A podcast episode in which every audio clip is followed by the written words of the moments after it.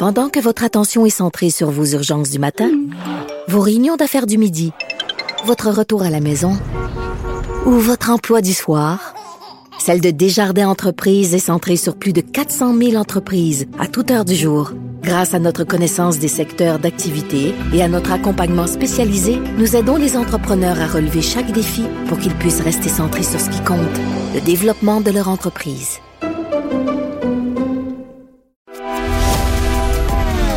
Grand philosophe, poète dans l'âme, la politique pour lui est comme un grand roman d'amour. Vous écoutez Antoine Robitaille, là-haut sur la colline. Mon prochain invité vient de lancer un regroupement voué à l'abolition de la monarchie au Québec. C'est la Coalition pour la République du Québec. C'est André Binette, constitutionnaliste, ancien conseiller constitutionnel du gouvernement du Québec. Bonjour.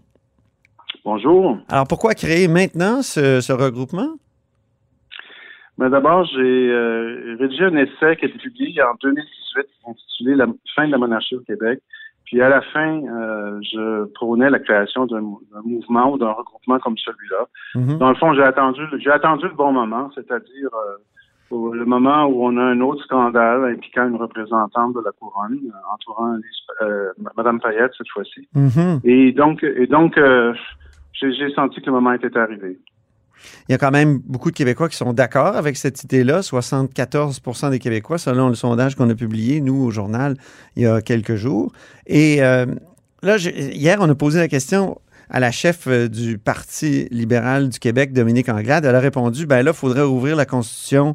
Ce serait compliqué, puis les Québécois ne sont pas intéressés à ça. Donc, euh, comment vous expliquez cette réponse? Est-ce que vous ne pensez pas que justement que ce serait compliqué de, d'abolir la monarchie constitutionnellement? Ben, c'est compliqué dans le sens que la Constitution de 1982, qui a été imposée au Québec, euh, prévoit l'unanimité des provinces pour abolir la monarchie et du fédéral, évidemment. Maintenant, on a un outil qui nous a été donné par la Cour suprême en 1998, après le dernier référendum, qui est l'obligation constitutionnelle de négocier. C'est-à-dire qu'une province peut exiger la réouverture de la Constitution soit par référendum, soit par une simple résolution de l'Assemblée législative ou de l'Assemblée nationale. Mhm. C'est ce que l'Alberta veut faire dès, octobre prochain avec un référendum sur la péréquation. Oui. Donc, euh, donc l'obligation constitutionnelle risque de s'imposer au Québec. De toute façon, la Constitution risque d'être ouverte dans les prochains mois. Donc, euh, le Québec pourra s'amener à la table avec ses propres priorités, son propre ordre du jour. À mon avis, devrait demander euh, l'abolition de la monarchie, et des pouvoirs accrus en matière de langue, de culture, euh, d'environnement et d'immigration. La discussion va se faire de toute façon. Oui. mais qu'est-ce que ça changerait si on était en monarchie, en, république plutôt qu'en monarchie? Bon, ça dépend si on, prend la perspective canadienne ou, québécoise. La, perspective canadienne, je trouve ça normal que le Canada est un chef d'État étranger.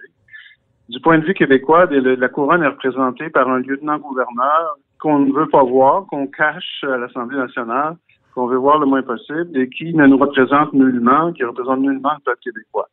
Alors, je pense qu'une réforme constitutionnelle devrait faire en sorte que le lieutenant-gouverneur devrait être remplacé par un gouverneur mhm. dans une république, dans une république du Québec qui, ferait, qui est elle-même associée à une république du Canada. Et dans ce gouverneur devrait être choisi par l'Assemblée nationale ou élu par la population. Mhm. Euh, ça, c'est dans le cadre, ça, c'est si on demeure dans le cadre canadien. OK. Euh, si, si c'est dans le cadre d'un État souverain, ben là, ce ne serait pas le gouverneur, mais ce serait le président de la République du Québec. Est-ce que la notion de république, qui est très belle, n'a euh, pas, pas un problème d'image au Québec? Quand on parle de république au Québec, on, on, on, lui adjoint tout de suite le, le, le qualificatif de bananière ou république d'opérette quand on parle, quand, on essaie de penser à une république québécoise. Comment on peut surmonter euh, cette, ce problème d'image? Bon, je pense que ça fait partie, malheureusement, d'un autodénigrement qu'on trouve trop souvent au Québec. Euh, on est tout à fait capable d'entrer dans la norme des États mondiaux. Les, États mondiaux, euh, pour la plupart, sont des, sont des républiques. C'est la monarchie qui est une anomalie et un anachronisme. Euh, les États-Unis, la France sont des républiques, de même que la majorité des, euh, des États d'Europe occidentale. Donc, euh, et l'Australie, la Nouvelle-Zélande nous disent qu'ils vont, vont abolir la monarchie à la fin du règne d'Élisabeth II. Donc, c'est le Canada qui va être retardataire. Là. et, je pense qu'il est plus que temps, quand on sait que même les deux tiers des pays membres du Commonwealth sont des républiques, il est plus qu'à temps de se, de se joindre à ce mouvement international. En plus, comme je le disais tantôt... Mais qu'est-ce que ça change dans la, vie des, dans la vie des gens au jour le jour? Qu'est-ce que ça change d'avoir, mettons, une, une image d'un président sur les 20 dollars au lieu d'avoir la reine d'Angleterre? Ben, pour la première Ou fois, d'un gouverneur. Mhm. Je pense que pour la plupart des gens, dans la plupart des démocraties, c'est important de choisir eux-mêmes leur chef d'État. Et euh, c'est pas du tout le cas actuellement. Le chef d'État, c'est une personne étrangère d'une famille euh, particulière, de religion, d'une religion particulière, qui est représentée par un lieutenant-gouverneur qui est nommé par Ottawa. Donc, donc, je pense que ce qui est important, c'est que notre chef d'État, euh, comme il est normal et sain dans une démocratie, soit choisi par soit l'Assemblée nationale, soit par le peuple québécois directement au suffrage universel. Mhm. Vous avez été conseiller constitutionnel, euh, notamment à l'époque où Jacques Parizeau était euh, premier ministre, à l'époque du fameux référendum de 1995. Si le Québec avait voté oui, est-ce qu'on est-ce serait devenu une république assurément? Parce qu'on a déjà entendu Jacques Parizeau dire on garderait quand même les formes de la démocratie euh, à, la britannique du régime donc britannique pensez-vous qu'on serait devenu vraiment une république? Je pense qu'il n'y a aucun doute là-dessus.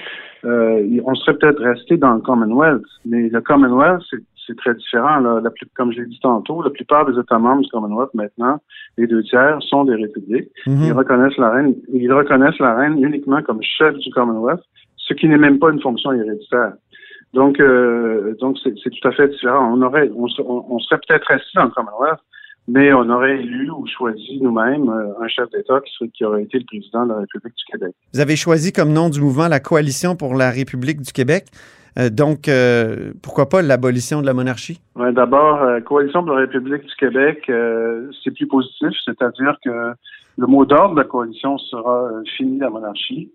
donc, on combine les deux messages, mais il faut, il faut aussi faire œuvre un peu pédagogique et dire aux gens que ce qu'on vit, ce qu'on veut mettre en place.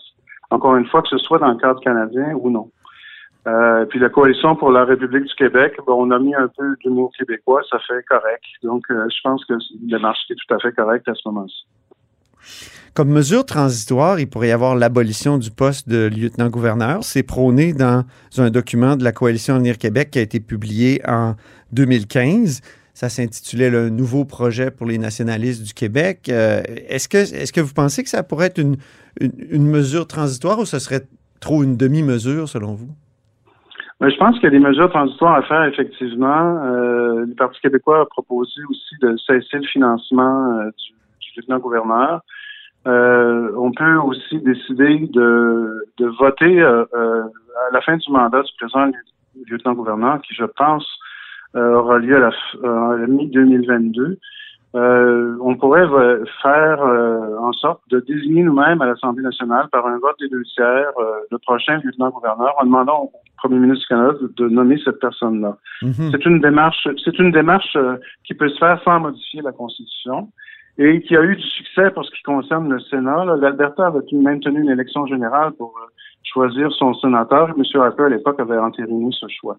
Donc, euh, euh, je pense que c'est un précédent qu'il faut faire. Je propose aussi la création d'une commission d'experts qui rendrait euh, son rapport juste avant les prochaines élections au Québec et qui proposerait une, marche à suivre pour la suite des choses. Il y a eu en 1996 une motion adoptée par, euh, ben, c'est le gouvernement seulement qui avait voté pour, mais c'est le gouvernement, euh, donc Bouchard, si je ne m'abuse, qui avait, qui avait voté pour que justement l'abolition du poste et en attendant que le Québec choisisse son lieutenant-gouverneur. Étiez-vous euh, dans les officines de l'État à l'époque? 1996, je pense que je moi j'ai quitté cette année-là, donc j'étais pas mêlé à cette réflexion-là.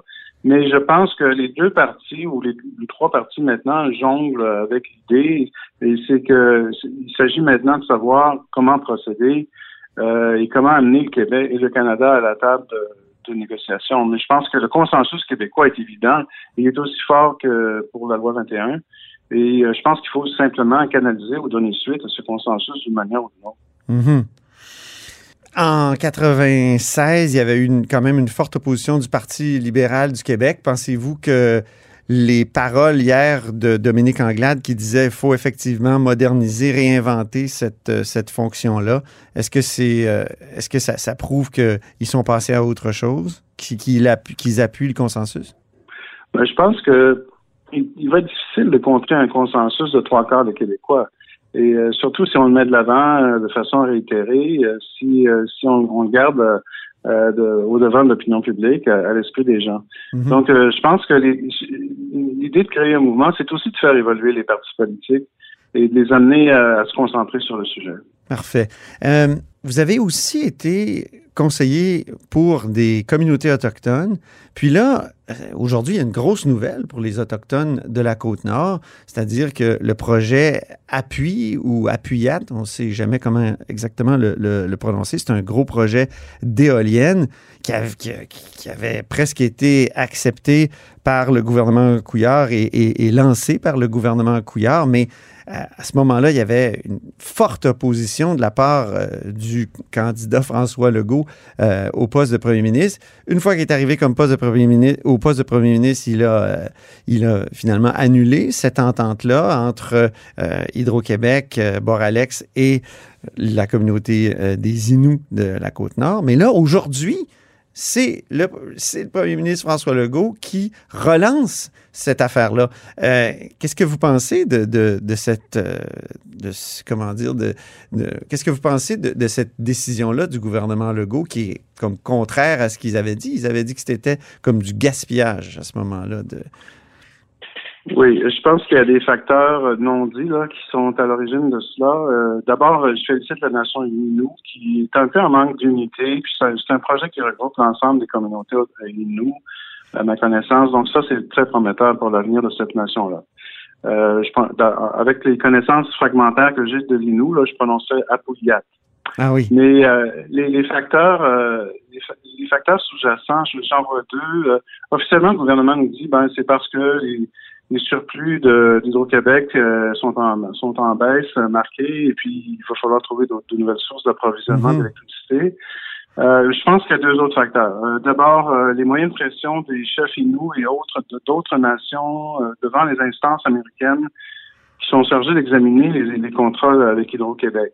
donc, c'est les chefs autochtones du Québec, de six d'entre eux, je pense, de trois nations différentes, dont des Inuits, euh, recherche euh, disent, aux Américains ne signez plus de contrat avec Hydro-Québec tant que nos droits ne seront pas respectés. Ah oui. Donc je pense que je pense qu'il y a une certaine pression de ce côté-là.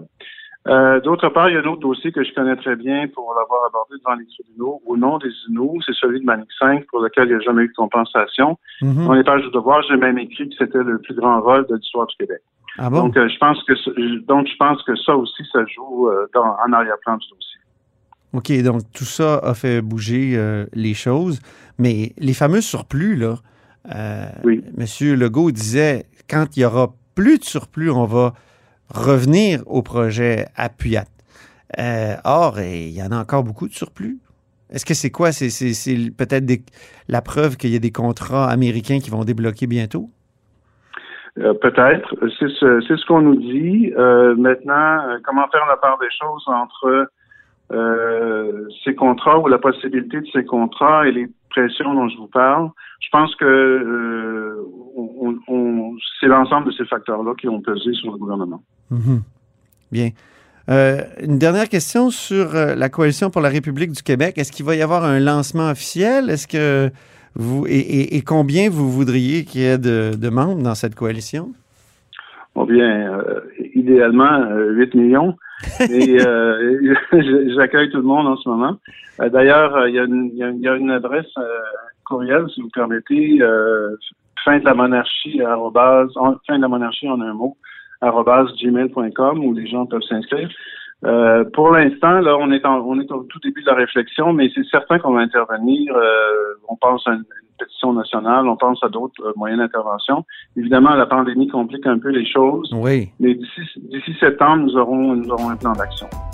Très bien. Mais merci beaucoup, André Binette. Je vous en prie. Bonne journée. Constitutionnaliste et ancien euh, conseiller constitutionnel du gouvernement du Québec. Et c'est tout pour La Haut sur la Colline en ce jeudi. Merci d'avoir été des nôtres et n'hésitez surtout pas, j'insiste, à diffuser vos segments préférés sur vos réseaux. Et je vous dis à demain.